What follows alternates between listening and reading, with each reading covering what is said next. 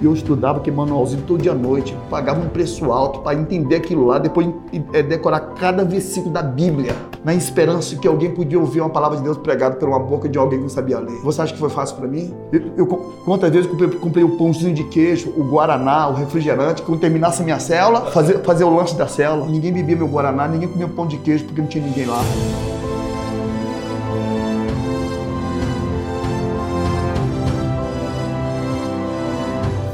Galera, seja muito bem-vindo a mais um episódio do podcast Classe A. Esse é um podcast um pouco diferente, mas cara, é um podcast que vai ser incrível. Eu tô aqui com Olá pessoal, tudo bem? Eu sou o Bispo Maurício. Show de bola. Você tá, na, você tá na missão aí sendo bispo há quanto tempo já, Bispo Maurício? Hoje eu tenho.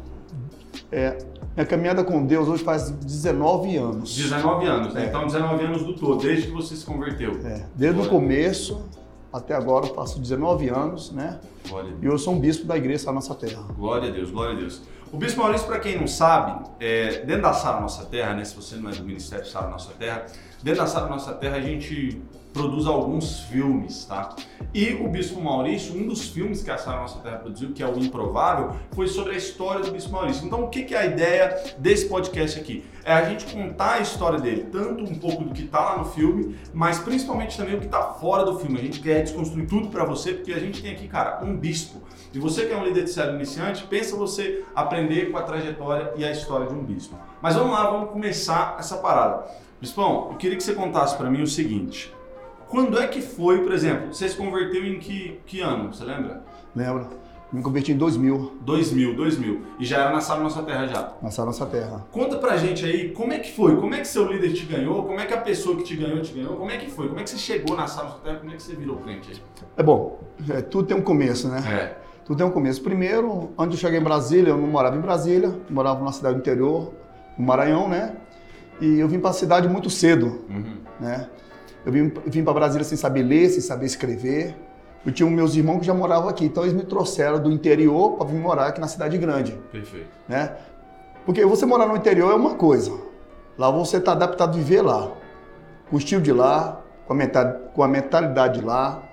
O pouco que você faz já é muito. Agora você vir de uma cidade do interior para uma cidade grande, é a mesma coisa tirar um Tazan de dentro de uma selva e botar ele dentro de uma capital, né? O cara fica perdido. Então, e, e quando eu vim para Brasília, eu tive muita dificuldade. Eu tive, foi, foi um momento que eu passei por, pelo meu sofrimento. E uhum. através desse sofrimento que eu passei aqui em Brasília, por não saber ler, não saber escrever, né, é, me levou a conhecer esse novo caminho, né, de, tá, de andar com Deus, ter uma vida com Deus. Legal, bacana. Aí você veio para você veio para Brasília, né? Uhum. Como você contou aí essa, essa trajetória que, que é difícil mesmo vindo do interior para uma cidade grande, essas coisas são diferentes, né? É muito diferente. Muito diferente. E aí, beleza. Aí como é que você conheceu a Sara Nossa Terra? Como é que você conheceu é, o cristianismo mesmo? Foi um líder? Foi na TV? O que, que aconteceu? Eu conhecia Jesus Cristo através de uma pessoa que tinha propósito com Deus. Porque quando a pessoa tem propósito com Deus, ela não falha na missão. Ela não falha na missão. E eu conheci um homem, né, que se chama Idarlan, que ele é, é, é do nosso ministério, que eu trabalhava numa portaria de uma faculdade, né? Uhum. É, e nessa portaria da faculdade, é, eu era programado, me falaram que era pedir só falar um, uma palavra só. Boa, aliás, duas palavras, boa noite. Se fosse de dia, bom dia. E mais nada. Essa era a minha função naquela portaria.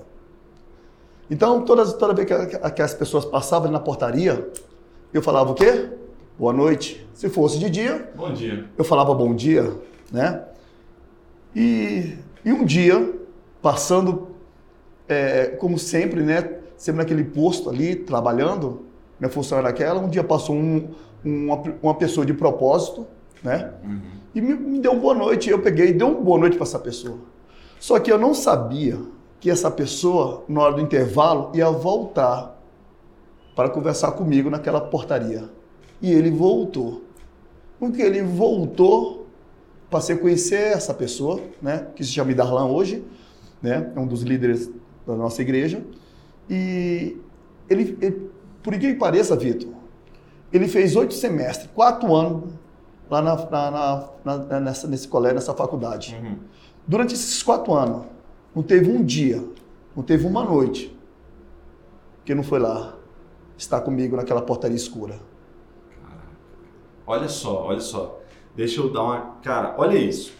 Às vezes você, você faz faculdade, você trabalha, você tá, faz alguma coisa onde todos os dias você passa por um lugar e tem uma pessoa lá. Um porteiro, às vezes é alguém ali que trabalha, faz alguma função, né? E você passa por lá e você não dá a mínima para aquela pessoa. E você tá aí pedindo para Deus, Deus, dá-me almas, dá-me almas para eu ganhar. E o que que o Arlan fez, né? Ele voltou e conversou com o Maurício. Vitor, como eu disse, uma pessoa que tem propósito, ele não falha na missão. Quando a pessoa falha na missão, é porque perdeu o propósito. Ele tinha um propósito de quê? De levar a palavra de Deus. Que doido, hein? E aí, beleza. Aí o Arlan voltou, conversou com você, e aí Isso. todos os dias ele vinha, falava com você. Falava. Aí chegou. Aí teve algum momento que ele te convidou para um culto, para uma Teve- célula, como é não. que foi? Porque você só pode falar, as pessoas só, só abrem a sua vida quando elas sentem confiança. Então, nesse momento, eu senti muita confiança nele. Eu falei da minha trajetória, como eu estava vivendo em Brasília. Eu morava numa casa bem humilde, tá entendendo? Bem humilde mesmo, bem humilde. Eu morava num barraquinho bem humilde.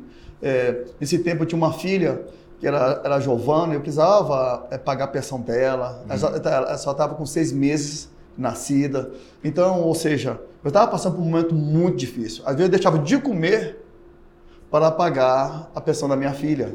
Porque eu, para quem não sabe aí, você está me vendo aí, eu fui criado sem um pai.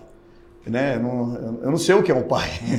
É, não- se você perguntar o nome do meu pai, desculpa, mas eu vou ficar te devendo.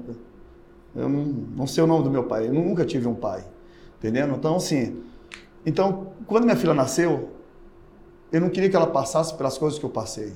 Eu não podia ter estudo, eu não podia falar bem, porque eu tinha muita dificuldade em falar. Eu, não- eu, igual falei, eu era uma pessoa muito simples. Mas uma coisa eu queria ser. Eu queria ser diferente do meu pai. Entendendo? Eu, queria, eu não queria que minha filha passasse pelas coisas que eu tinha passado. Porque uma criança, quando ela sofre muito, ela pensa em outras crianças, por incrível que pareça. Né? Então, então, nisso tudo, o Darlan passou a conhecer um pouco dessa minha história. E ele começou a me evangelizar, pregar a palavra de Deus todo dia para mim. E um dia ele falou uma coisa muito interessante. Falou, Maurício, eu, te, eu vejo você um homem com propósito, sabia? Porque você pode ser simples, mas você é trabalhador. Você só precisa de uma coisa. Não é de dinheiro, você precisa de Deus. E nesse dia ele me levou para a igreja. E aí foi num culto?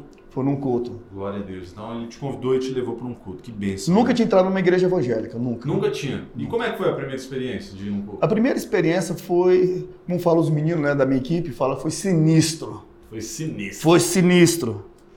Sabe por quê? Porque você vem de um ambiente onde tem palavras negativas. Você não vai ser nada. Hum? Não adianta, isso não é para você. Ah, para que isso tudo? Se esforçar para quê? Para depois morrer e deixar aí? Não é melhor você pegar o machado, o cabo da enxada? Hã?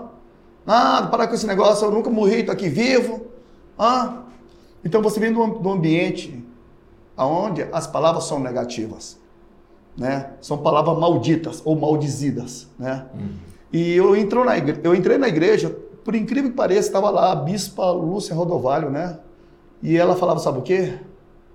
Ela falava, você tem valor. A Bíblia pode faltar tudo na tua vida, mas nunca faltar a graça de Deus. Deus quer te dar uma chance. Essa palavra, se tem uma coisa que todo mundo quer, Vitor, é uma chance, sabia? É uma chance. É uma chance. Você vai falar, eu sinto que Deus está te dando uma chance para você. E se você perder essa, Deus vai te dar outra mais uma vez, porque porque Deus vê vontade de vencer. Que bacana. E quando, você, quando eu entrei na igreja, a primeira coisa que eu ouvi foi palavra, foi palavra de fé sobre a minha vida. E aquilo lá, por dentro de mim, eu chorava. Entendendo? Quando a pessoa é muito amargurada, ela não chora por fora, ela chora por dentro. Geralmente, essas pessoas assim, elas têm cara de, de pessoas fortes, mas por dentro elas são fracas. É como uma criança, é como uma criança dentro de um escuro, dentro dela. Mas lá dentro, só Deus sabe como é que está aquela pessoa. Então, dentro primeira vez que eu entrei na igreja foi maravilhoso. Olha só que bacana, né? Então até aqui a gente já aprendeu duas coisas que você pode aplicar. Cara, prega pro porteiro. Às vezes você quer pregar para seus faz isso também, né? Às vezes você só quer pregar para seus amigos, para a galera da sua escola, faça isso também. Mas não esqueça das pessoas que às vezes para a sociedade são meio invisíveis. E aí a segunda coisa, as pessoas lá no mundo elas estão acostumadas a receber palavras de maldição, como o bispo Maurício disse. Quando ela entra na igreja, o que pode mudar, o que pode fazer ela permanecer, é você dar palavras de valor, palavras de graça sobre a vida dela. E glória a Deus por isso, né, bispo? É. E aí, beleza, você chegou, então teve esse momento, essa experiência bacana, e depois daquele culto você já falou, vou permanecer, quero permanecer. Ali você já decidiu ou não? Não, não decidi não.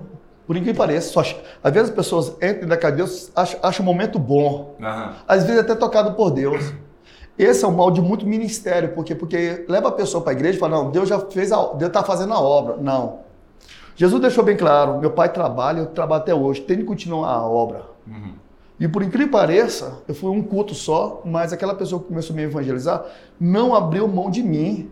Não abriu. Continuou me evangelizando.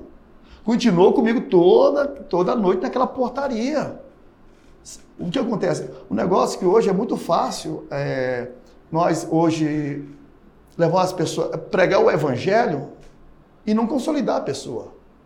A coisa mais, a coisa mais importante no mundo que nós estamos vivendo hoje, sabe, chama, sabe o quê? Chama-se consolidação, convivência. As pessoas estão atrás de quê?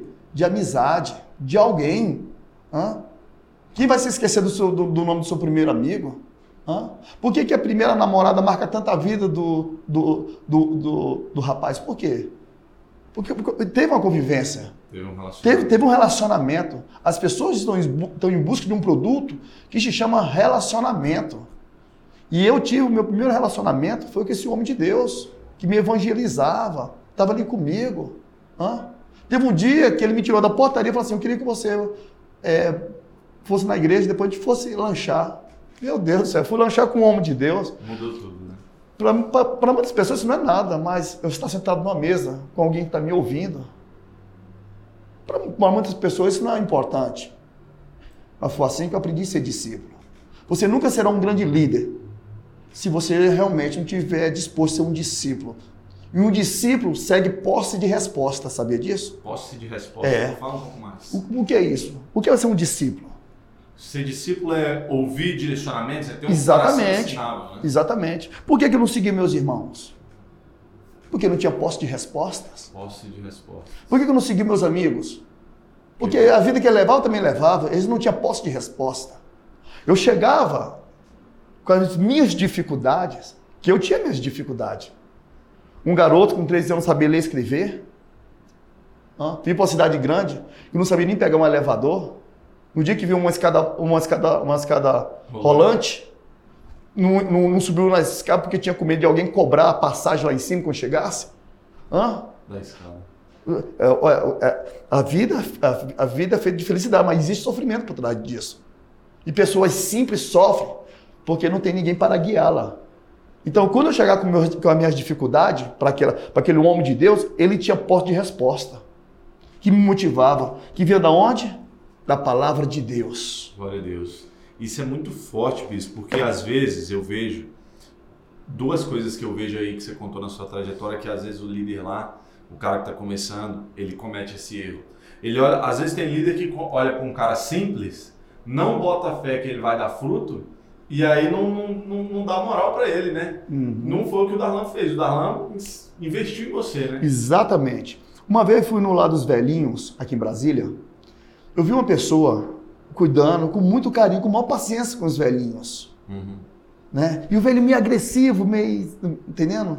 E ele mal com carinho, com mal cuidado, entendendo? Eu perguntei para essa pessoa, e falei para essa pessoa que estava cuidando do, do lado dos velhinhos, né, aqui em Brasília. Eu falei, eu perguntei para essa pessoa, deve ter, a gente precisa de muita paciência para cuidar deles, né? A pessoa olhou para mim cuidando do velho e falou, não, paciência não é o suficiente. Você precisa ter muito amor por aquilo que você faz. Então eu entendi, sabe o quê? Que para você, pra, no meu caso, eu encontrei alguém que tinha um propósito, que amava o que vivia. Por mais que tinha suas perseguições, suas tribulações, né? Essa pessoa amava, é, amava Deus, amava Jesus Cristo. E eu acredito que o amor que essa pessoa sentia por Deus me fez ser seguidor dela. Porque quando uma pessoa prega, quando você prega o evangelho, as pessoas não seguem Jesus. Sabia disso? Não. Nós achamos que nós pregamos o evangelho e as pessoas vão seguir Jesus. Não, as coisas não acontecem dessa forma. Diretamente. Não, não. Quando você prega o evangelho de Jesus Cristo, as pessoas passam a seguir você. É por isso que Jesus fala: sejam os meus imitadores, como eu sou do Pai. Então eu passei a seguir uma pessoa. E essa pessoa que eu seguia estava seguindo a Jesus. Hoje eu não sigo mais essa pessoa. Eu sigo quem? Jesus. Mas quem me ensinou o caminho? Quem tinha as palavras que, que, que fazia um nordestino humilde que não sabia ler e escrever? Era o Darlan. Era o Darlan. É, então é um processo, né? E eu sei que um dia, eu sei que um dia, eu sei que um dia, na- às vezes a vida nos ensina muitas coisas. A gente não sabe do sacrifício que as pessoas fazem pela gente. Uhum. Depois de três anos dentro da igreja, teve um momento difícil entre eu e meu líder. Teve um momento difícil. Momento. Né? Acontece. Acontece, é normal, faz parte, né? né? Eu não sei o que eu falei pra ele. Eu, eu, eu fui uma pessoa, um momento ingrato, vamos colocar assim, certo? E eu que eu falei algo pra ele, ele falou assim pra mim, Maurício, tudo bem, se você não quiser obedecer essa direção, não tem nenhum problema não. Mas não me arrependo em nenhum momento que eu deixei de lanchar, não, eu não, não me arrependo de nenhum momento que eu deixei de estudar, de fazer trabalho com meus amigos, para ficar naquela portaria com você. Naquele momento eu falei, meu Deus, eu não sabia que tinha feito isso por mim. Caraca? Eu aprendi uma coisa, quando se você quer ajudar alguém, nunca espera nada dessa pessoa, sabe por quê? Porque você pode ficar decepcionado. Quando você for ajudar alguém, não faça por si mesmo. Faça por Deus. Porque quando você faz por Deus, você não fica decepcionado. Deus não mesmo, frustra, né? é, por que você não tenha a resposta que você quer naquele momento. Então, hoje eu sou um bispo. Eu sou, eu- hoje eu sou um bispo do, do Ministério Sara Nossa Terra. Sim. Não estou aqui falando de placa de igreja, não. Mas hoje eu sou um bispo. Hoje eu sou um mentor. Hoje eu cuido de pastores, de diáconos, de missionários. Olha só, né? Mas antes de eu ser um líder, eu aprendi a ser primeiro discípulo. Você nunca será um líder se você não aprender A ser ser um discípulo. No início você começa como um seguidor. Mas, mas você não pode ser só como um seguidor. Com o tempo, você tem que se transformar num discípulo. E com o tempo, você não pode ser só um discípulo. Você tem de ser o quê? Ser um líder. Porque um líder forma outros líderes. Eu, sou- eu, sou, eu sou um produto de alguém que um dia foi um ímpio, que um dia foi seguidor, que depois se converteu em ser um discípulo e depois se tornou um líder. É um processo. É um processo. A vida é feita de processo. E as pessoas, as pessoas não cumprem o seu propósito porque para no meio do processo. É normal das pessoas parar no meio do processo. Você, Vitor, começa a ler um livro, você para no meio do livro e o livro é um livro bom. Por que, que muitos casamentos não dão certo? Desiste no meio do processo? Desiste no meio do processo. Hã? E quando as pessoas desistem no meio do processo, pessoas sofrem. Pessoa só. Um, um filho cresce sem um pai. Por que, que eu não tenho meu pai? Ele desistiu no meio do processo, né? Ele desistiu no meio do processo. Isso é muito forte. É uma reflexão para você que está nos assistindo. Você assumiu a liderança, você vai assumir, não desista no meio do processo. Porque pessoas podem sair feridas, né? Pode ser feridas. É. Isso é muito bacana, isso é muito forte. O Bispo está compartilhando aqui, cara, muitos insights, muitas coisas bacanas que você pode aplicar no seu dia a dia, no seu ministério, cara, que podem te levar para o próximo nível. Agora a gente vai passar para um, uma outra parte. Beleza, o Darlan foi lá, ele te evangelizou, ele te trouxe para a igreja, ele te consolidou com um relacionamento, como você falou, né? Isso. Você se sentiu bem na igreja. Mas e aí? Que a gente, como Posso tomar meu tereré Pode. aqui no meio? Posso? Pode, o Bispão tá tomando um tereré aqui. E aí, beleza. Agora a gente vai desconstruindo esse processo. Você era o ímpio, o Darlan falou para você de Uhum, Jesus, né? uhum. Você virou um seguidor, depois virou um discípulo, passou a ser ensinável, Passei a ser um discípulo. passou a ser um discípulo. Passei um discípulo. Como é que foi quando você virou líder de célula? Foi o Darlan? Você estava debaixo do Darlan? Tava, sim, Como sim. é que foi isso aí? Como é que você virou líder de célula? Quem que te convenceu? O que me convenceu? O que acontece? Se você quer ser um discípulo, a primeira coisa que você precisa ter é ter um coração ensinável. Se você não tiver um coração ensinável, você não precisa ter uma grande mente no início. Não. Você não precisa ter tanta sabedoria, ter todo o dinheiro, ter condições. Não. É por isso que Jesus falou: os bons não precisam de mim. Quem vai precisar de mim, do meu evangelho, são os doentes. Que doentes são esses? Os doentes de alma, é, de mente, de coração, de relacionamento. Esses vão precisar de mim. O sofrimento tem um lado bom. Porque quando você, o sofrimento, às vezes, torna, sabe o quê? A gente mais sensível à palavra de Deus. Uhum. Por que, que as igrejas não estão tá cheias? Porque se eu falar que o mundo não é bom, eu estou mentindo, gente. Hã? Por que, que as igrejas estão vazias? Porque o mundo tem muita coisa boa lá fora. Muitas coisas boas. É ou não é? é? Por que uma pessoa entra na igreja e sai da igreja? Por quê? Porque tem algo mundo que foi mais interessante para ele do que, do que o propósito de Deus. Mas é assim, o mundo é dessa forma. Então, para mim permanecer na igreja, o mundo me chamava, independente dos meus sofrimentos. Você está uhum. entendendo, Vitor? Então, o que acontece? Eu aprendi uma coisa. Eu, eu, eu mapeei toda a minha família. Eu falei, esse aqui não é formado, esse não é formado, esse aqui está assim, esse está assim. Eu não estou falando mal da minha família. Eu estou falando, eu, os meus irmãos, a minha mãe passou por isso tudo porque veio de uma geração desse jeito, de, tá entendendo? Uhum. Eu só quis ser diferente. Mas ser diferente, eu precisava fazer algo diferente. Eu falei, não, eu não nasci para perder. Eu posso até perder, mas não vou perder de jeito também não. Eu, quero, eu, eu vou lutar. Até a última bala, se for necessário. Eu vou lutar. Então, daqui, daqui, aí entra esse processo de ser discípulo.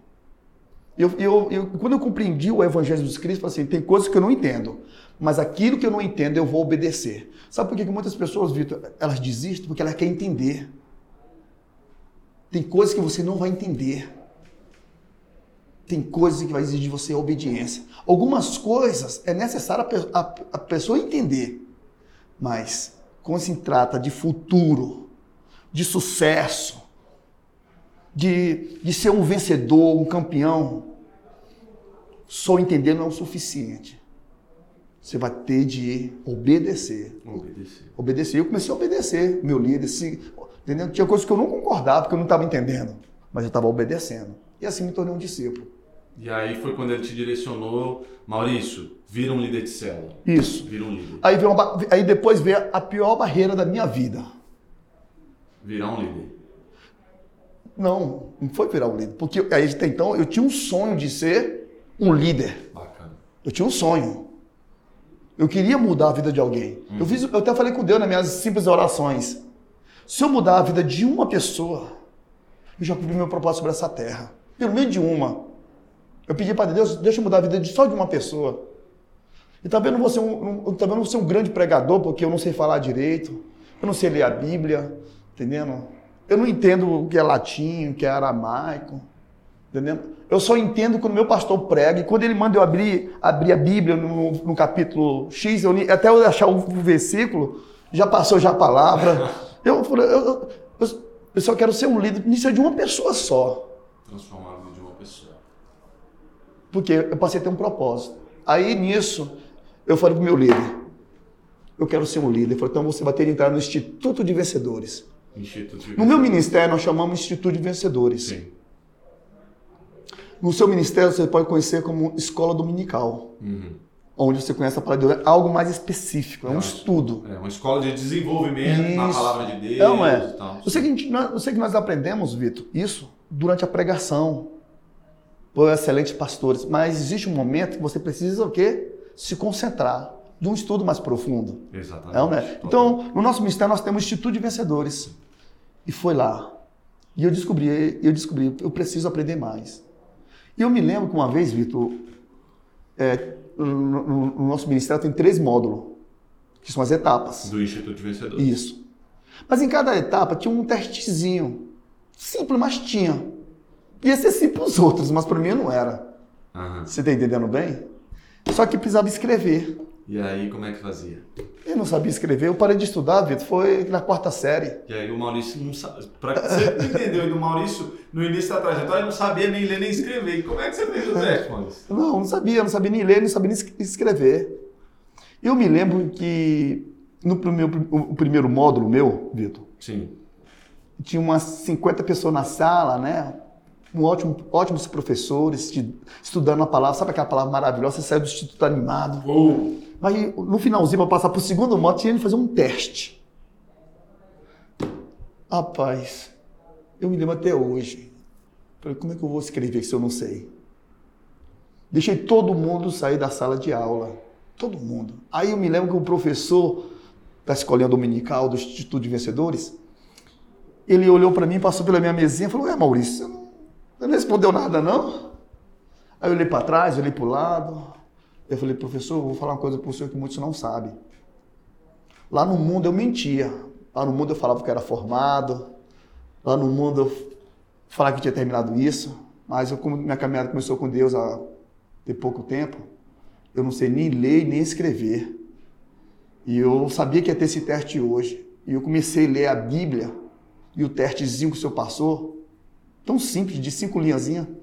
Mas essas cinco linhas escritas, eu demorei oito horas para ler. Eu, tô, eu, tô, eu, passei a ler das 10 da noite até as quatro da manhã.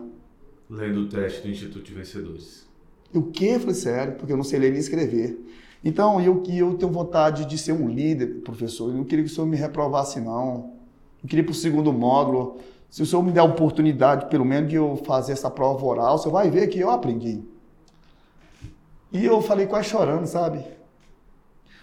Eu, eu, assim, a, a gente se emociona, abrir o baú velho é ruim, né? É, é, é, é meio chato, né? né mas glória a Deus.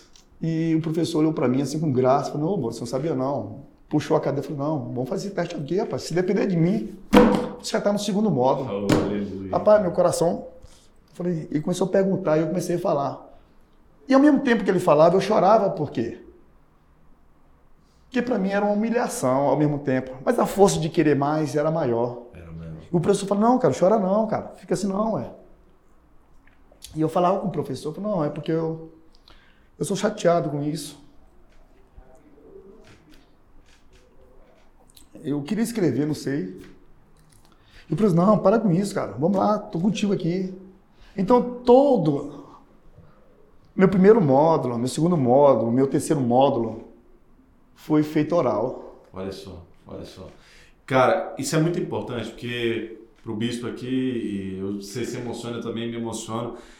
É um momento que foi difícil para você, mas ele traz uma reflexão, porque para você que não sabe, e talvez se você que é da sala você já sabe disso, para você que não sabe, aqui na sala Nossa Terra você só se torna um líder depois que você finaliza o Instituto de Vencedores, certo? É? Exatamente. Exato. Então, ele, como ele queria ser um líder, ele tinha que chegar ao final do Instituto de Vencedores. E muitas pessoas, elas desistem do Instituto de Vencedores. Ou da escolinha dominical. Ou da escola dominical, ou de aprofundar-se no estudo bíblico por motivos bobos, banais. E o bispo, mesmo naquela época, sem saber ler, sem saber escrever, tendo que estar tá ali passando o que ele disse, relatou que foi para ele, dentro dele, uma humilhação, ele terminou. Não, e interessante disso, aqui na, na Sala Satana tem uma coisa chamada revisão de vidas. Sim. Em outras igrejas você vai conhecer como retiro, retiro espiritual. retiro espiritual. Encontro com Deus. Encontro com Deus. É. E eu me lembro que foram mais de 400 jovens naquela época. No, no Revisão de Vidas? Foi, foi muito bom. E todos entraram, a maioria deles entraram. Eu sei que tinha, tinha umas quatro salas com 50, umas, entendeu? com 60 pessoas. Eu fiquei numa sala que tinha, por incrível que pareça, umas 50 pessoas. Por incrível que pareça, é, no primeiro módulo, de 50 só tinha sabe quanto? No, no, no primeiro módulo? Ah. O primeiro módulo durava seis meses. De 50 só tinha 18. De 50 só tinha 18. Só 18. Que desistiram no meio do processo. De 18 passou para o segundo módulo. No segundo módulo, dos 18, 8 saíram. Ficou só 10. Para o terceiro módulo, que era, o, que era a etapa final, dos 10, só ficou 3. E um desses três é o que não sabia nem ler nem escrever. e nem escrever. O que não sabia ler e escrever venceu dos outros mais de 40 que desistiram. E eu me lembro que, assim, na, na época, eu não tinha carro e nem uma bicicleta para ir para a igreja. Eu não tinha, sabe por que eu não tinha? Porque eu decidi ter uma vida com Deus. Porque quando você é do mundo, você faz coisas ilegais. Você mente, você rouba, você faz de tudo para ter. Você compra não sei quantas mil parcelas. E quando eu conheci Jesus, eu tinha de abandonar tudo que era fácil para mim. Por que, que muitos traficantes ama Jesus, mas volta para o crime de novo? Porque o cara que é traficante, o cara ganha, ganha aí por, por semana 6 mil reais vendendo drogas. E quando ele conhece Jesus, ele tem que trabalhar de trás de um balcão para ganhar R$ 1.500 ou um salário mínimo. Por mês. É ou não é? É. E o diabo fica ali, ó, Dando ideia. dando ideia. Você não acredita que você vai ficar nessa vida. Lá no mundo, com as tuas coisas erradas, você ganhava tanto. E aqui, com Deus, está ganhando tudo. Ainda tem um pouquinho que você tem, você tem de ser dizimista, tem de ser ofertante. Por que, que as pessoas saem do propósito? Hã? Por isso que precisa de um líder Pra estar ali junto, junto. consolidando. Você acha que não parei várias vezes para querer sair, não? Quantas vezes veio essa vozinha para mim? Pensou em desistir. E às vezes eu falava pro meu líder, não, cara, não tá dando para mim, eu tô passando por dificuldade. E o meu líder olhava nos meus olhos e falava assim, você pode estar passando por dificuldade. Mas hoje, faz oito meses que você está caminhando com Deus. E tem, oito meses que você virou um homem. Glória a Deus. Um te homem de verdade. vitória, né? É, você é um homem de verdade, porque você nunca foi um homem. Então, eu continuava ali. Pesado. Você está me entendendo? Glória a Deus. Eu estou falando uma trajetória. Sim. Hoje eu sou um mentor. Mas saiu, lá foi o início. E aí, beleza. Maurício, naquela época não era bispo, era Maurício. Maurício. Terminou o Instituto de Vencedores sem saber ler, fez. Ele fez, ele não deu desculpa, ele fez. Aí já podia virar líder de célula. Virei. Abriu a célula. Abri a Como célula. é que foi a primeira célula? Foi horrível. Foi ruim. Foi a pior. Foi, pra mim, vou falar pra você, quero que vocês me entendam bem. Foi a pior experiência minha. Foi a célula. Foi. Conseguiu levar alguém na primeira célula? Eu me lembro que eu estava tão. Rapaz, eu- um dia que eu me formei como líder do Instituto de Vencedores. a- eu- eu- a primeira coisa que eu fiz foi comprar um manual. Um manualzinho. Nós temos, toda igreja tem também seus manualzinhos, né? Manual da célula. É, né? manual da célula, né? Eu comprei um manualzinho, fiquei tão feliz, fui pra casa, meu Deus. Me parece que o ônibus não chegava na minha casa. Eu não queria tirar da sacolinha o meu manualzinho. Rapaz, quando eu disse em casa que eu abri, eu esqueci que eu não sabia ler. Nossa, Comprou o manual, fiquei feliz pra comprar, chega. tem que ler. Falei, poxa, eu não sei ler esse negócio. E aí, como é que se preparou para a célula? Como é que foi esse processo? Eu falei, é. Falei, mas eu vou ser um líder. Eu não sei ler, mas eu conheço as letras. Isso aqui é um A, isso aqui é um B. Isso é um C. Começava desse jeito. Ia fazendo a combinação. É. Uma página com uma pessoa que sabe ler demora dois minutos para ler, um minuto, até menos que isso. A eu demorava duas horas. Para depois decifrar aquilo tudo. Eu tinha tudo para segurar uma muleta de ouro. Me escorar nela. Por isso que fizeram esse filme sobre a minha história, O Improvável, baseado numa história real. Porque você não ter pai é uma coisa, você ser filho de uma prostituta já é outra. Muitos não sabem disso. Mas hoje, através dessa história toda, eu estou aqui hoje assentado um testemunho. Eu não sei se está fortalecendo alguém, mas hoje a minha mente é outra, os meus resultados são outros. Então, tudo, hoje, hoje, hoje eu preciso que as pessoas entendam que a vida com Deus é feita de construção. Eu me tornei um discípulo até aí, então. Abri minha célula. Você acha que alguma pessoa abriu minha célula? Não, foi você. Não, Foi o Maurício. não, não. Não tinha ninguém na minha célula. Muito tempo minha célula passou vazia. E eu estudava aquele manualzinho todo dia à noite. Pagava um preço alto para entender aquilo lá, depois eh, decorar cada versículo da Bíblia. Na esperança que alguém podia ouvir uma palavra de Deus pregada por uma boca de alguém que não sabia ler. Você acha que foi fácil para mim? Eu, eu, quantas vezes eu comprei, comprei o pãozinho de queijo, o guaraná, o refrigerante, quando terminasse a minha célula, eu, sabe como é que é? Fazer o lanche da fazer, fazer o lanche da célula. Pô, meu guaraná, ninguém, ninguém bebia meu guaraná, ninguém comia pão de queijo porque não tinha ninguém lá. Hã? O que passa pela sua cabeça nesse momento? Não nasci para esse negócio. Não nasci para ser líder. Não nasci para ser um líder. Nasci para ser liderado, mas não para ser um líder. Nasci para ser seguidor, né? E começava. Hã? E começava. Mas o, que fortalecia esse homem aqui? Obediência. Vou obedecer. Obedecer. E havia falar, meu líder perguntava, "Vi, como foi lá, a sua, a sua reunião lá? Foi horrível, ninguém foi, ninguém assim, assim, assado. Meu líder falou assim, por que você fala que ninguém foi? Você está falando que Deus não existe? Eu falei, falar para o meu líder, não estou falando que Deus não existe. Eu sei que ele existe. E como você fala que, que ninguém foi? E quem disse que ele não estava lá? Talvez as pessoas que você quisesse estivesse lá. Eu falei, me fala o nome de uma pessoa que você gosta e estivesse lá. Aí ele falava chorando, eu queria que o João estivesse lá. Eu queria que a dona Maria, que está passando por dificuldade, estivesse lá, mas ela não foi. Eu queria que o Bebeto estivesse lá, mas o Bebeto também não estava lá. Ele falou, e quem disse que eu não estava lá? E quem disse que eles não vão? Hã? Você acha que Deus não viu o seu sacrifício? Tu acha que o Espírito Santo não estava sentado no teu sofazinho rasgado, vendo teu esforço? Hã? É muito forte isso, Bispo, porque muitas pessoas vão dar a célula e não prepara a palavra, não lê o manual, não se prepara e o bispo sem saber ler, sem saber escrever, ali começando a aprender, né? Porque ficou duas horas e preparou. Exatamente. Mesmo sem ninguém, você estava lá dando sacrifício uhum. e não desistiu. Posso falar uma coisa com você? Com certeza. A gente não entende o mistério de Deus, né? Um belo... Eu na minha faculdade lá, já estava mais conhecendo a Deus, já fazia já uns seis, um ano ali com Deus. E às vezes chegava uns magnatas na portaria da faculdade lá, de cabelo grisalho, com esse carro importado, bonitão, né? Aí abaixava o vidro, falava assim, você é o Maurício? Eu falei, sim, eu sou o Maurício. É, Maurício, você é evangélico? Eu ficava assim, sou sim, sou evangélico. Eu me chamo Manuel. E o meu filho estuda aqui nessa faculdade e parece que você está evangelizando ele, né?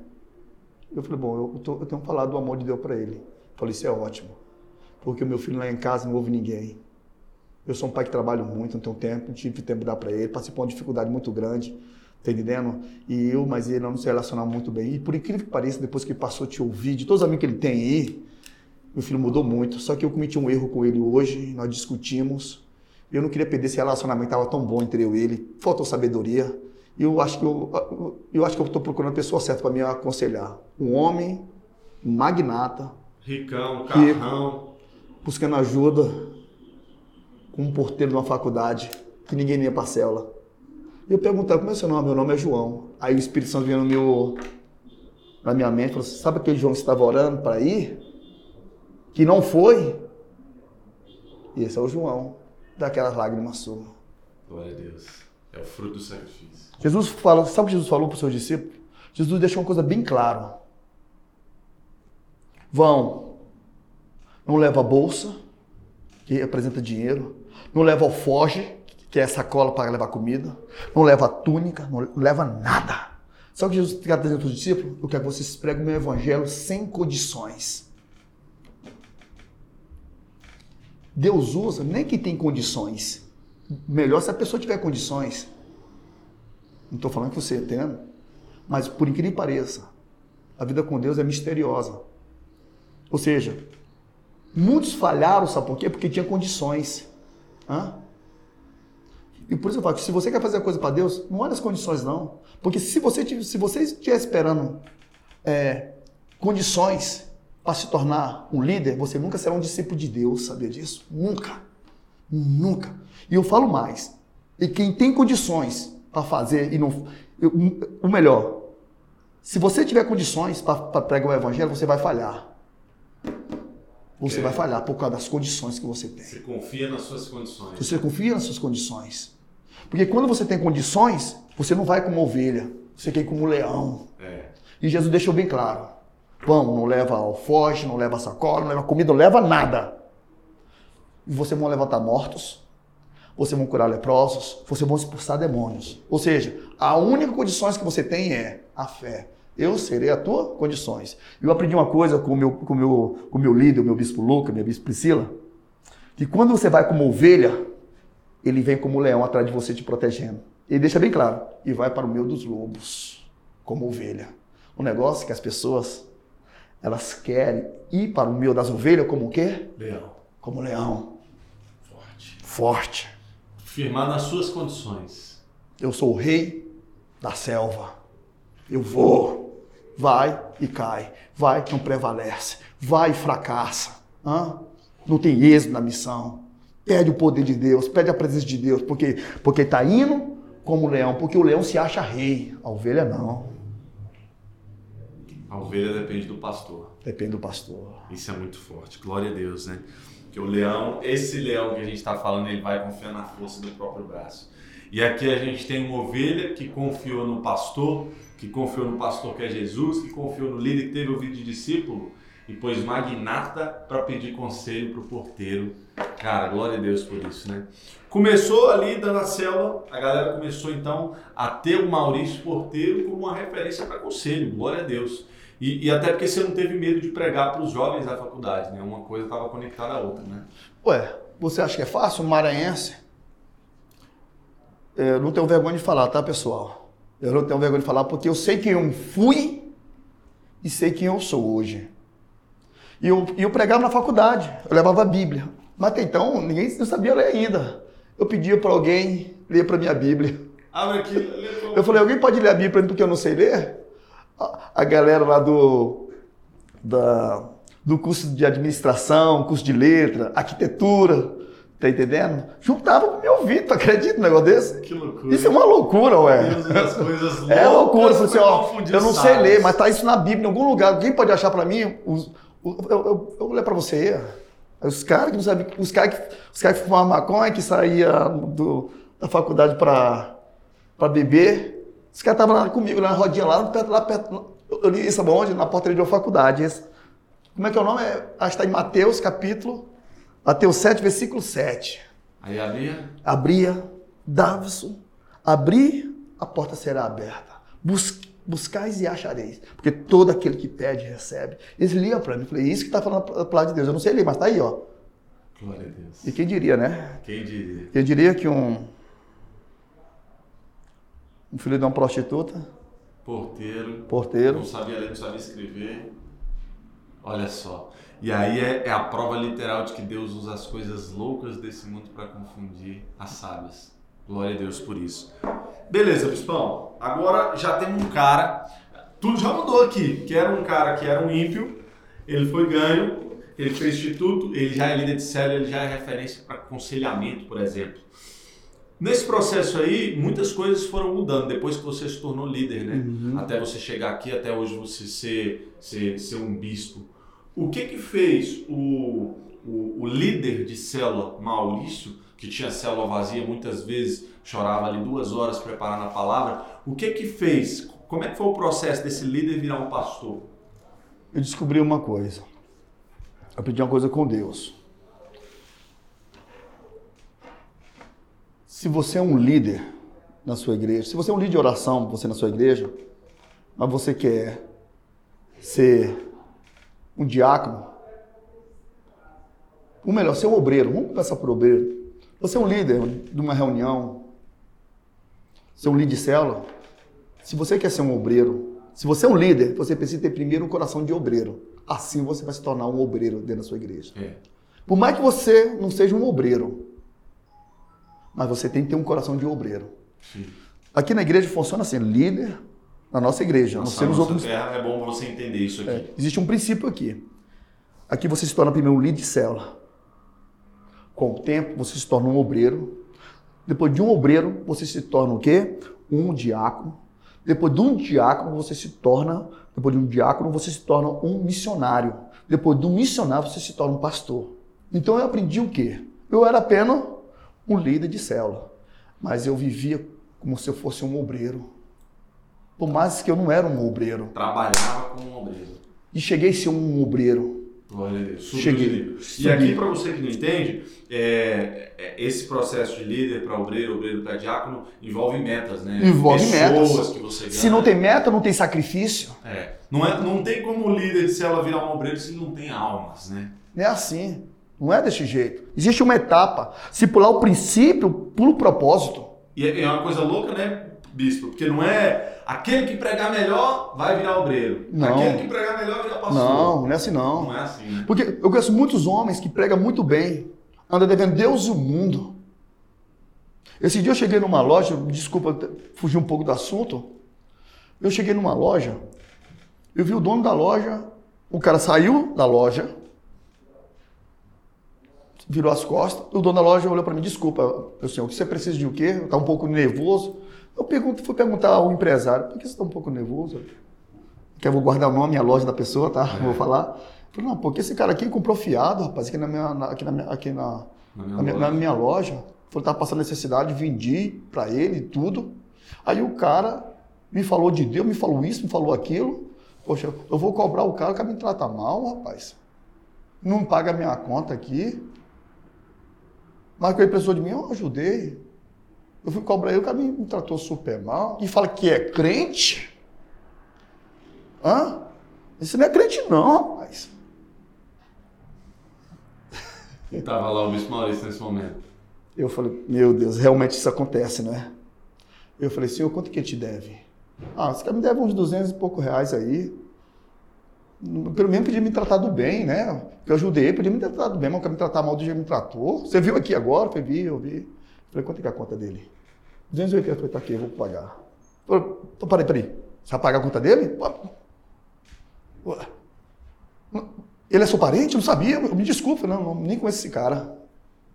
Mas, mas se você não conhece, por que você quer pagar? Sabe por quê, senhor? Porque são esse tipo de pessoas que envergonham o Evangelho de Jesus Cristo. Ele foi um crente sem missão. Ele foi um crente sem sacrifício. Porque se ele tivesse, se ele, se, se, se, ele tivesse pagado o preço do sacrifício, por mais que eu não conseguisse passar a conta, ele estava dando primeira satisfação, primeiro que tratar do seu bem. Então, para não envergonhar o evangelho do meu Senhor Jesus Cristo, que me tirou da lama, que era um filho ex-prostituta, e hoje eu sou muito bem de vida, eu faço questão de pagar. Eu não quero que um homem como o senhor tome esse prejuízo, não. Cadu, não, não, senhor, desculpa, não, não, deixei até aí, não, não, não precisa pagar, não. Pelo menos, desculpa, nem todos, nem todos são assim. Estou vendo aqui agora. Marcou no coração. É isso que, é que as pessoas entendam. Não é porque prega bem, agora eu vou, vou abrir uma igreja. Eu vou fazer isso, vou fazer isso. Não, assim não. Quer abrir uma igreja? Prega bem para sua rua. Quer ser pastor? Você está ouvindo o seu pastor? Você está ouvindo a sua pastora? Está tendo ouvido de pastor. Você está lendo a palavra? Você tem aliança com Deus? Porque Deus não leva, Deus, Deus, Deus não te unge pela emoção. Deus te unge pelo sacrifício. Glória a Deus. Glória é isso que as pessoas entendem. Por isso que eu falo, eu era um líder de célula. Eu não era um obreiro, mas eu tinha um coração de quê? De obreiro. Me tornei um obreiro. Com o tempo, eu vi que meu primeiro passo era ser um diácono da igreja. Eu não era um diácono, por mais que eu era um obreiro, eu tinha um coração de quê? De diácono. Eu vivia como diácono. Passei a ser um diácono dentro da igreja. Hã? Foco na missão. As perseguições vinham, a tribulação vinha, sabe como é que é? Sobre a minha direção, mas eu falava, não, eu sou um diácono. Eu sou um diácono. Nem diácono era, eu era um obreiro ainda. Consegui ser o quê? Diácono. Um diácono. Com o tempo, eu falei, eu, eu preciso ser um missionário. E que passei a ser o quê? Viver com um coração de missionário. Mesmo não sendo missionário as perseguições, as tribulações, vinha contra a minha vida, situações era muito difícil, como eu já falei um pouco da minha história aí para quem está acompanhando, e passei a ser o quê? Um missionário. Primeiro passo. Enquanto isso, ganhando almas. Ganhando, ganhando almas, ganhando almas. O cara que tinha célula vazia ganhando alma, ponto ganhando virar missionário. Depois me tornei um pastor. Sabe por que eu me tornei um pastor? Por quê? Porque eu tinha um coração de pastor. Eu era um Fusquinha com motor de Ferrari por dentro. O que importa não é o que está por fora, é o que está dentro de você. Se dentro da pessoa, se dentro da pessoa não tiver um propósito, ela nunca vai conseguir alcançar uma vida com Deus. E a vida com Deus, irmão, tem que ter propósito. Tem que ter propósito.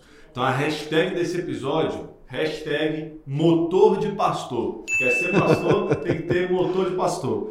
E aí, beleza, foi lá, líder, obreiro, diácono, missionário, virou pastor. De líder de célula para pastor, muda muita coisa? É diferente? Muito diferente. O desafio é maior? Jesus deixou bem claro: aquele, aquele que eu der mais, mais será o quê? Cobrado. E por que as pessoas não querem o mais de Deus? Hum? Porque não quer ser o quê? Cobrado. Porque a cobrança gera, sabe o quê? Responsabilidade gera o quê? Responsabilidade. As pessoas não querem ter responsabilidade. As pessoas preferem mudar de igreja, culpar a igreja, culpar o pastor, culpar o membro, porque eu tenho irmãozinho fofoqueiro, ah, porque minha igreja é desse jeito, ah, porque aquilo. É, não, está faltando senso. A palavra certa é: está faltando senso de responsabilidade com o seu propósito. Porque pessoas erradas, pessoas difíceis sempre vai ter. A igreja não é uma mansão. A igreja é um hospital. Hospital no hospital tem muitas pessoas doentes. Tem pessoas doentes da língua que fala demais. Tem pessoas trambiqueiras. Tem, tem. Tem pessoas machucadas, feridas. Pessoas como eu, já fui também. Uhum. Hã? É ou não é? Tem. Tem pessoas doentes na alma. Tem muito. Quem gosta de ir para o hospital? Você gosta de ir no hospital? Não. E no, e no cemitério, você gosta de ir? Esses lugares as pessoas não gostam de ir, é ou não é? E as pessoas às vezes não entendem o que é a igreja. Hã? E Jesus morreu por essa igreja. Mas eu uma coisa tenho para falar sobre a igreja. Eu já fui um doente, perebento, ferido, machucado. Se alguém tocasse em mim, eu, eu doía. Hã? Já se machucava. Se machucava. Hã? Se machucava. Mas é o único hospital que entra um doente, não sai só curado. Sai um doutor. Curando outras. Sai um pastor. Entra Entra um filho de uma prostituta que não teve pai, se torna um pai de família. Hum? Entra um cara que não sabia ler e hoje passa, sabe o quê? Ser pregador do evangelho e líder do Instituto de Vencedores. Ensino pastores hoje. Ah, se todos os hospitais fossem assim, entra um doente. E São Doutor. E São Doutor não era maravilhoso? É. Isso não vai acontecer no mundo físico, isso acontece aonde? No mundo espiritual. Na igreja, né? Então, na igreja, cara, para você entender a dimensão, porque às vezes as pessoas viram líderes, né, bispo? E não entende a dimensão do que, que ele está fazendo parte. Você faz parte de um hospital que forma médicos. A pessoa entra machucada, destruída e sai daqui ungido pelo médico dos médicos. Entra uma prostituta. Isso é uma mulher de honra. Sai uma mulher de Deus. Entra um ladrão de carro. Isso é um empresário. Hã? Glória a Deus, hein? Essa é a diferença com Deus. Quero falar para uma coisa. Se você está numa igreja perfeita, eu te falo, você não está na igreja de Deus. Porque a igreja é um hospital para doentes. Glória a Deus. Glória a Deus, bispo. O bispo virou pastor, está ali liderando pessoas, né? virou um pastor. Então, você já contou para a gente que é diferente, é um momento diferente. E aí, depois disso, entre ser pastor e virar bispo, foi quanto tempo? Mas demorou. Demorou? Demorou. Mais dois anos? Demorou. Porque existe aqui, nessa, aqui na nossa igreja aqui, no, sabe, nossa terra, existe uma coisa chamada, sabe o que? Propósito. Existe, não estou falando que as outras não existem, mas existe uma coisa chamada meta. E tem que bater. Tem meta. Existem metas. Existe missão. Pastor, bispo, te interromper, você falou que existe meta. Conta, porque às vezes as pessoas elas não sabem a importância da meta. Fala pra gente um pouquinho da importância da meta. Ué, a vida é feita de metas. É ou não é? Total. Tudo na vida depende de metas. Jesus teve a sua meta. Qual era a meta de Jesus? Formar os seus doze. É ou não é verdade? É, é. E você acha que foi fácil para ele? A meta de Jesus não era curar leprosa.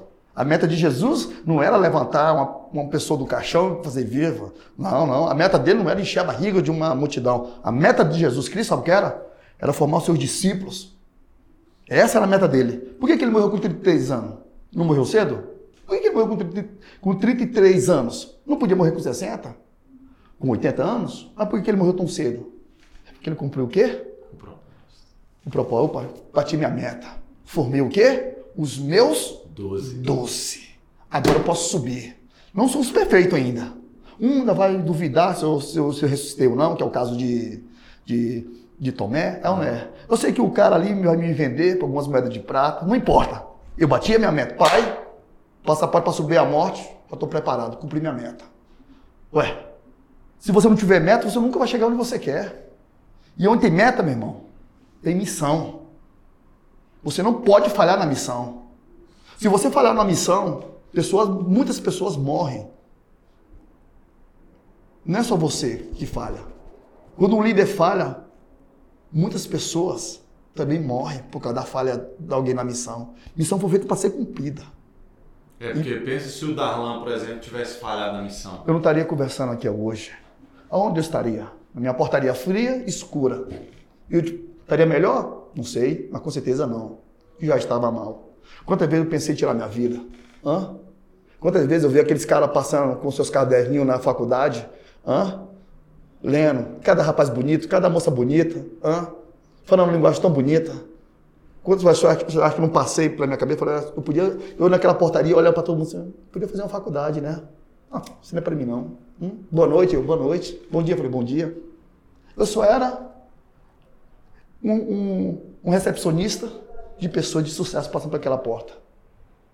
Mas quem diria, por trás daquela porta, podia ter aqui um pai de família, um bispo, um bispo da igreja da nossa terra. Vamos continuar lá. Entre ser pastor e ser bispo foi difícil porque teve uma meta. Teve uma meta. E o meu líder ele fala isso, que ser líder na sala nossa terra é uma coisa, é um desafio grande. Exatamente. Entre ser pastor e ser bispo, a meta foi difícil. Como é que foi esse processo? Foi difícil porque da partir da hora eu queria, eu queria algo a mais. Eu queria ser o melhor da minha espécie. Eu queria, eu queria fazer mais. Eu era muito grato por Deus. Você não ia parar em no pastoreio? Hã? Não ia parar em Eu não ia parar. Eu estava disposto a morrer pela missão. Eu, porque eu fiz uma oração simples para Deus. Eu fiz uma oração, falei, Deus, se eu conseguir mudar a vida de uma pessoa, só de uma pessoa, em toda a minha vida, se eu conseguir transformar um fracassado num pai de família, num vencedor, você já pode me levar porque eu já cumpri minha meta. Eu só queria, eu, só, eu falei eu só queria ser grato.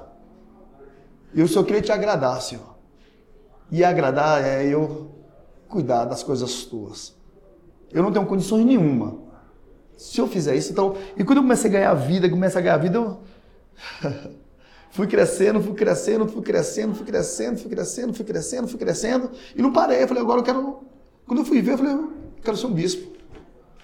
Um pastor cuida de ovelha. E um bispo cuida de quê? Um bispo cuida de outros pastores. Que cuida de ovelhas. Que cuida de ovelhas. É o discipular. Eu parei. Eu era uma ovelha. Me tornei um pastor. Comecei a seguir os processos. Eu quero, eu quero cuidar dos pastores, das pastoras, quero aconselhar eles, fortalecer eles, para eles não fechar suas igrejas, porque toda vez que fecha uma igreja, abre uma boca de fumo naquele lugar. Ah, não, eu quero mais, eu quero mais. E assim estou indo. Até assim. Você acha que não parei? Você acha que não tem pessoa que me criticou, não? Quando você queria virar bispo? Ah, até quando eu queria ser pastor. Tá indo longe demais, só ah, na igreja. Ah, você tá com esse foguinho aí, se uma hora esse fogo apaga. Eu já senti isso também. Até eu quando estava sendo diácono. Porque até quando eu fui, fui nesse diácono, eu, não tava, eu comecei a entrar no colégio, então, entendendo? Não sabia falar direito. Uhum. Muitas pessoas não sabem nem falar direito. Hã? Quer ser pastor? Apaga para ver. Existe um momento na vida que, que você vai ter de ignorar algumas vozes, sabia disso? Como é que você sinta ela? Parece o cara, o homem de Deus tem que ter rosto de pedra, como diz o meu bispo. Tem rosto de pedra. Rosto de pedra. Se você não tiver rosto de pedra. Preparado para ser esculpido. Não é rosto de pau, não. É rosto de pedra. Não é cara de pau. Não é cara de pau, não. Rosto de pedra. Para aguentar as pancadas. Porque a pancada dói, meu irmão. Dói. Bispo, conta para mim uma coisa aqui. Hoje, o bispo que foi ganhado pelo Darlan, Hã? hoje é discípulo do bispo Lucas e da bispa Priscila, que são os idealizadores aqui do noitesquadro.com, que a gente sabe que são gigantes. Bispo, que os caras ali eles recebem metas dos líderes deles também.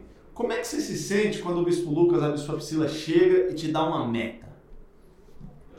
Existe um líder de sucesso.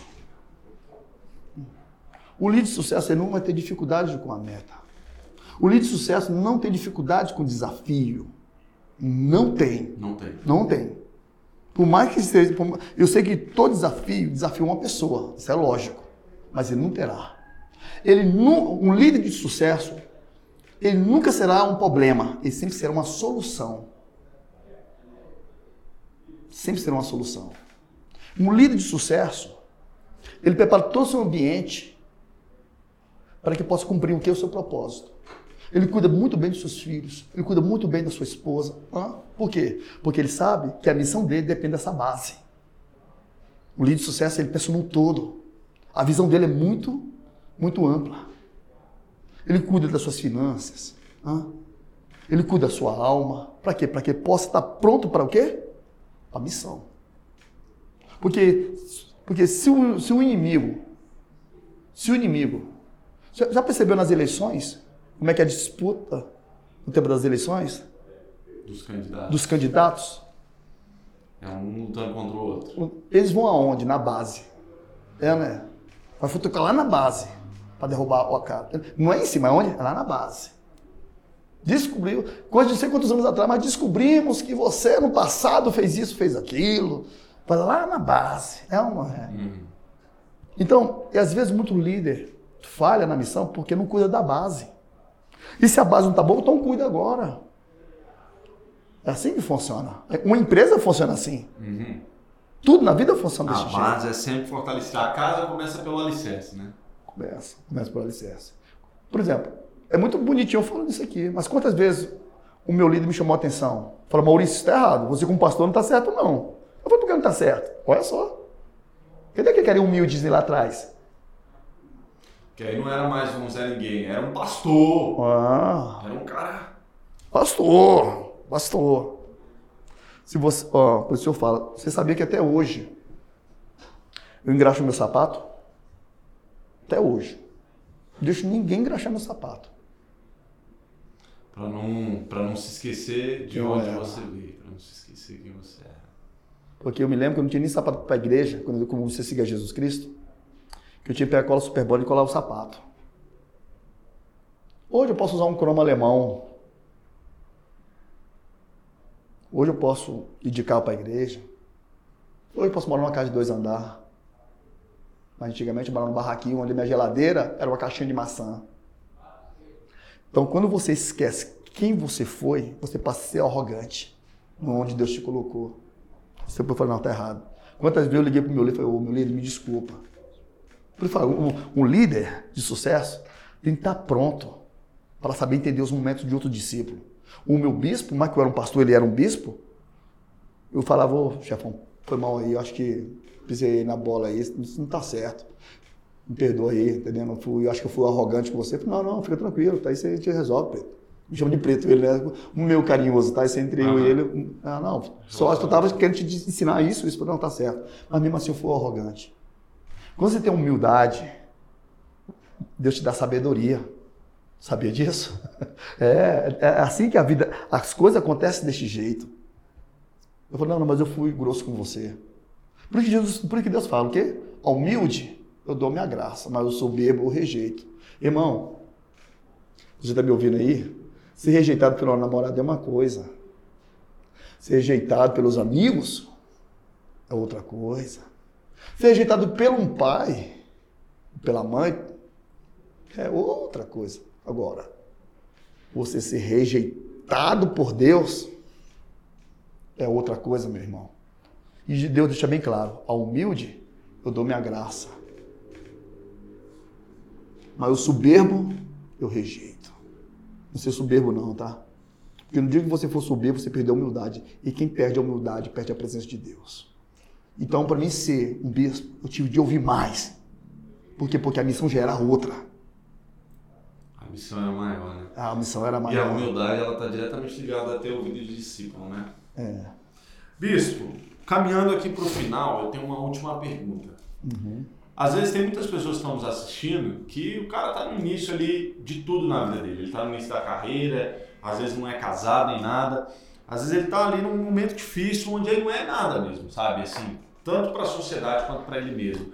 E você, você conta a sua história e que, tipo assim, durante você virou líder, hoje você é bispo. Nesse processo, muita coisa mudou na sua vida pessoal, profissional, relacionamento, emocional. O que, que mudou? O, o, o Bispo Maurício, que antes era o Maurício Porteiro, que não sabia ler, não sabia escrever, não tinha nada. O que, que é o Bispo Maurício hoje? Como é que é a situação do Bispo Maurício hoje?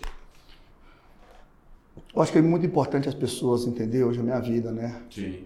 Para ver de onde Deus te tirou, né? É. Hoje, graças a Deus, eu sou um homem bem sucedido. Eu, eu me lembro da minha, dos meus irmãos, que quando eu ia para a igreja, chegava com fome em casa, meus irmãos falavam assim para mim. Não era todos não, mas meus irmãos falavam assim, ah, tá com fome? Hã? Ah, é? é a igreja não dá comida para você, não? Aí você dá seu dia, dá sua oferta? Ah, é? Ah, tá, então tá com fome, agora quer comer. Nossa, me lembro até hoje. Esses meus irmãos que me criticavam dentro de casa, eu me lembro uma vez que uma pessoa foi me chamar lá em casa, falou, bateu palma no meu barraquinho, que atendeu um dos meus irmãos. Falou, o Maurício está aí? Eu sou da igreja. Rapaz, minha irmã me chamou dentro de casa e falou, Tem uns crentes chatos gritando aqui em casa. da próxima vez que essa pessoa vier gritando, logo eu tô com o meu namorado. E você, esses crentes fanáticos chamar aqui em casa, sabe que você paga aluguel? Mas não paga sozinho, não. Eu sou, nós dividimos esse aluguel aqui. Então eu não quero ver ninguém daqui na minha porta gritando alto aqui dentro, não, tá? Vai lá entender logo esse crente chata te chamando aí. Da próxima vez eu vou jogar água quente nele. Hoje, sabe-se, meus irmãos, hoje são cristãos. Olha só. Se vou... Eu não tenho vergonha de falar dessa minha irmã. É uma irmã que eu tenho. Eu me lembro que um dia minha irmã estava no trabalho uma pessoa começou a falar mal de, dos evangélicos, né? Falava mal de pastor. Eu já era pastor. Todo pastor é ladrão, não adianta não. É, não, meu irmão teve orgulho de falar. Minha irmã que tinha vergonha de mim teve orgulho de falar do irmão no trabalho. Ah. Assim, ó, eu tenho um irmão que é pastor. Você tem que conhecer meu irmão, deixa ele orar por você. Aí uma pessoa ouviu falando isso, futucou minha irmã. Minha irmã não era crente, né? Aí a, o cabelo, é pastor? Ih, então teu irmão tá montado no dinheiro. Rapaz, essa minha irmã avançou para cima dessa pessoa. O quê? Você tá falando que meu irmão é ladrão? Nossa, meu irmão discutiu, eu não tenho mais sabedoria, discutiu. Eu achei bonito, sabe o que foi? A mudança, né? A mudança. Ela atacava os cristãos, agora ela defende. Defende o irmão, você entendendo? Falou. Meu irmão falou, sabe o quê? Não tem pai que mata filho? Não tem filho que mata pai? Tem, tem, tem. Pois é, mas nem todo pastor também é ladrão, não, porque você não conhece meu irmão. Eu conheço meu irmão. Eu falo isso porque eu conheço ele. Porque quando que, que me ajudou, que foi referencial para minha filha quando meu namorado abandonou, foi o meu irmão. Tá entendendo? Olha só. A mudança. A mudança. A mudança familiar. Gente. Teve mudança. Eu não, eu não posso falar só da mudança financeira que eu tenho. Eu não posso falar só porque eu sou uma pessoa formada. Eu não posso falar só da Hoje mudança. Hoje formado. Sou formado. Olha só. Tá entendendo? O, o querer que não. Hoje eu sou um bispo. Sou um pai de família. Né? Tenho uma filha de 19 anos, que é a Giovana. Entendendo? Eu tive um segundo relacionamento, tá entendendo? E eu não conhecia Jesus na época. Mas quando minha filha completou 18, 12 anos, eu, eu trouxe minha filha para vir morar comigo. Eu, mas a mãe dela me deu super bem, sabia disso? A mãe dela super bem com a minha, com a minha, com a minha esposa, que é a Bispa Ana Paula hoje. Porque Jesus veio e mudou a Mudou mentalidade tudo, e, e, até restaurou o passado, né? Tudo passado. Melhorou a conexão com a, tudo. Com a vida. O verdadeiro cristão tem que ser um espelho. Não adianta. O reflexo de um cristão tem que ser Cristo. Não adianta. Então hoje, hoje eu posso falar. Eu eu me sinto um homem de Deus hoje. Sabia disso? Glória a Deus. Eu não sou o melhor pastor do mundo, ninguém é perfeito, né? Não sou, mas todo dia eu pago o preço. Todo dia. Todo dia. Eu tenho um carro, mas às vezes eu quero de carro não, eu quero de Uber. Por que eu quero de Uber? Prega o evangelho. Pregar pro Uber. É, por que não? Não existe coisa. Hã? Não existe. Sabe por que, que muitos crentes se esfriaram? Porque deixaram de fazer aquilo que mais amava. Hã? É ou não é? É verdade. Hoje está fazendo um frio aqui em Brasília, rapaz. Eu tenho meu lugarzinho, meu cantinho com Deus. Botei um casaco. Fui num lugar onde estava todo mundo correndo, tava todo o povo pedalando, cuidando da saúde ali. Ah, meu irmão, fui pro meu cantinho fui orar, falar com Deus. Eu fui orar pelos meus intercessores. Desde o primeiro até o último agora. Hã? Eu estava lá no meu cantinho com Deus. Glória A gente não pode perder esse momento com Deus, não. Não a gente pode. não pode, não pode. O líder não pode perder o momento com Deus, né? Os homens de Deus estão em extinção. Mas eles existem ainda. E a nosso, nosso propósito é multiplicar esses homens de Deus, né? E só multiplica quem tem propósito. Glória a Deus. E assim a gente termina o nosso podcast Classe A com a história, com a trajetória do Bispo Maurício. Cara, olha que transformação. Às vezes você não acredita em você, às vezes você não acredita na sua cela. A gente tem um bispo aqui, ó, que passou por tudo, passou por coisas que talvez são muito piores das que você está passando hoje. Então, essa é a esperança, essa é a motivação. Vitor, eu deixo me enganar, só falei da minha história. Mas aqui, no, no estúdio Do discipulado.com, a gente vai ensinar sobre o que é ser discípulo. Eu não falei nada de ser discípulo. Isso aqui só contei minha história. A gente vai ensinar sobre discipulados. Vamos ensinar aqui sobre princípio. Vamos falar sobre pastor, vamos falar sobre igreja. Nós vamos falar. Muitas pessoas não vão gostar. Eu não estou preocupado com isso. Tá entendendo? Eu não estou preocupado com isso. Minha preocupação é quem quer ter uma vida com Deus. Hum? Quem quer ser um líder? Eu aprendi uma coisa com a Bispa Lúcia. Se eu quiser a honra de Deus, eu vou perder a graça de Deus. Mas se eu perder a honra dos homens, eu vou ter a graça de Deus. E você acha qual é a minha escolha? Não estou preocupado, não. Os púlpitos, eu sou, eu sou, eu sou pastor no púlpito, eu sou pastor fora do púlpito. É pastor o tempo todo? Estou ali, não. Você fala, porque você é bispo. Então tira o meu título de bispo. Não vou, vou me importar, não, meu amigo. Ser um pastor, não. Aí se um dia eu disciplinar você, tirar o teu pastorado, não tem problema. Eu vou voltar a ser o, o, o, o missionário. E se tirar do missionário, eu volto a ser diácono.